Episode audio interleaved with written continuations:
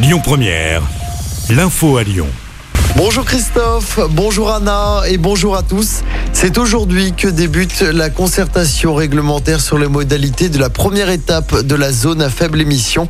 Vous pouvez vous prononcer jusqu'au 26 novembre sur l'interdiction des véhicules particuliers classés critère 5 et non classés à partir de juillet 2022 sur le périmètre de la ZFE actuelle.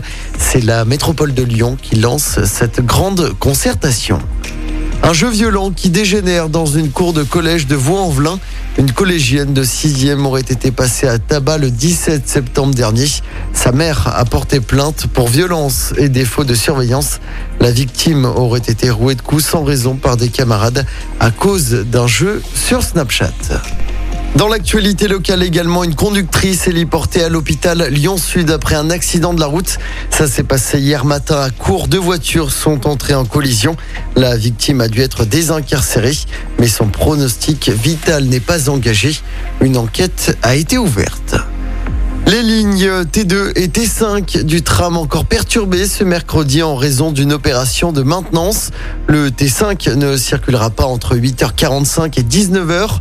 Le T2, lui, fonctionne encore en deux parties aujourd'hui, entre Hôtel de Région Montrochet et Grange Blanche, puis entre Porte des Alpes et Saint-Priest-Bel-Air.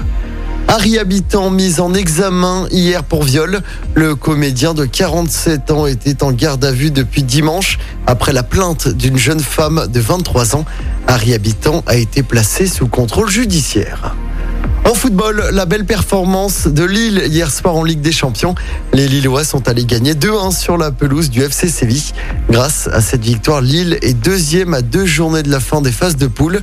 Ce soir, le PSG se déplace en Allemagne sur la pelouse de Leipzig. Coup d'envoi du match à 21h.